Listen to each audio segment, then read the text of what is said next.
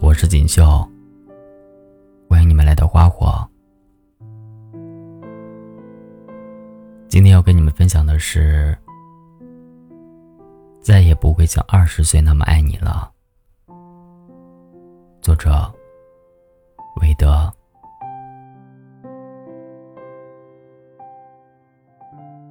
冬天给离别定了性，那么春天就是重逢的代名词。小新在见到自己曾经朝思暮想的那个人时，是他们分手后第五年的春天。同学聚会的场合上，他站在桌头，他站在桌子的另一端，两个人远远的看着彼此，隔过人海，也好像隔过了一整个青春。小新点头。然后局促的坐了下来，和身边的好友有说有笑，但是他总是能感觉到有一双眼睛，在不远不近的位置，注视着自己。这种被窥视的感觉让小新很不舒服。聚会没多久，他就偷溜了出去，身后传来了短暂而急促的脚步声。在小新停下来的时候，也循声停下。该来的，终究是要来的。小新深吸了一口气，转身。曾经的小新，觉得爱情是这个世界上唯一且珍贵的东西，所以当她男朋友和她提出分手的时候。天就这么垮了下来。分手后的小新一个人去三亚散心，他一个人去跳伞，一个人去冲浪。朋友圈里笑颜如花，但每天却有十个小时是红着眼圈在哭泣的。他会守着他曾经回家的路线，只是为了见他一面。堵车，他就在他家楼下坐了整整一夜。类似的故事还有很多。小新几乎有一年的时间，就游走在这样恢复和崩溃的边缘。大家都想帮帮他，他却只能自救。一起走着。他站在小新对面，局促的完全不像五年前那个说分手吧，别再见面的人。好，小新淡淡笑了笑，没有拒绝。他觉得这是一个礼貌的举动。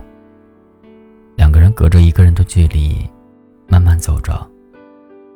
远看的人，会以为他们是情侣。走近就会发现，比陌生人还要冰冷。这几年过得还好吗？他先开了口，还行吧。一开始一两年不太好，但是慢慢就好起来了。现在还挺不错的呢。你呢？小新对他如流，就好像是精心准备过一样。半小时后，他们重新走到了路口。小金要回公司加班，就和他挥手告别。他支支吾吾，最后还是说了句：“当年是我不懂事，对不起。”小金愣了一下。然后礼貌的说了声谢谢。出租车在这时候停了下来。晚上，小新和闺蜜说了今天的事，但很惊讶，小新竟然如此平淡。闺蜜不知道的是，在分手后的第一年，小新几乎扛过所有她这个年纪能够想到的崩溃瞬间。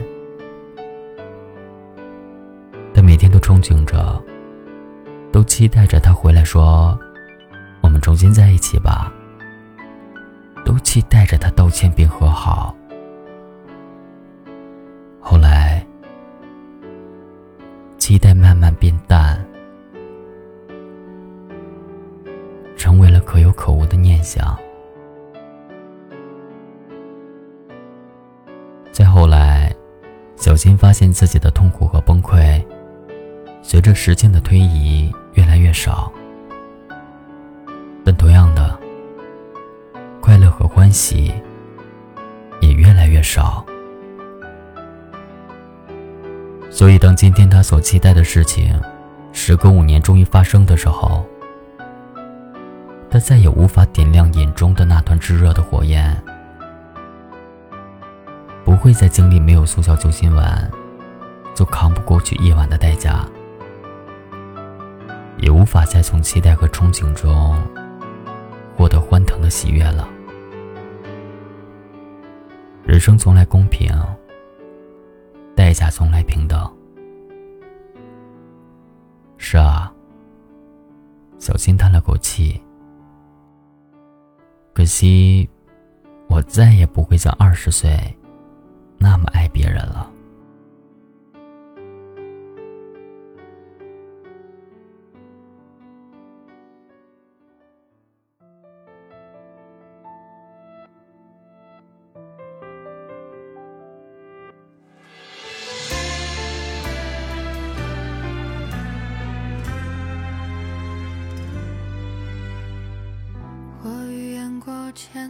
次百次的重逢。你却始终站在梦里难触碰，太难回头，只能一直走不停。曾经两个人流失人海之中，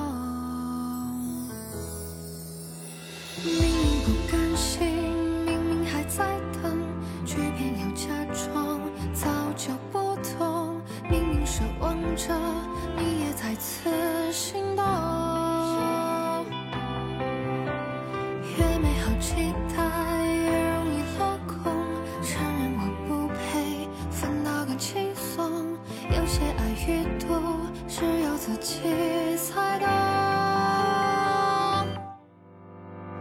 时光洪流中。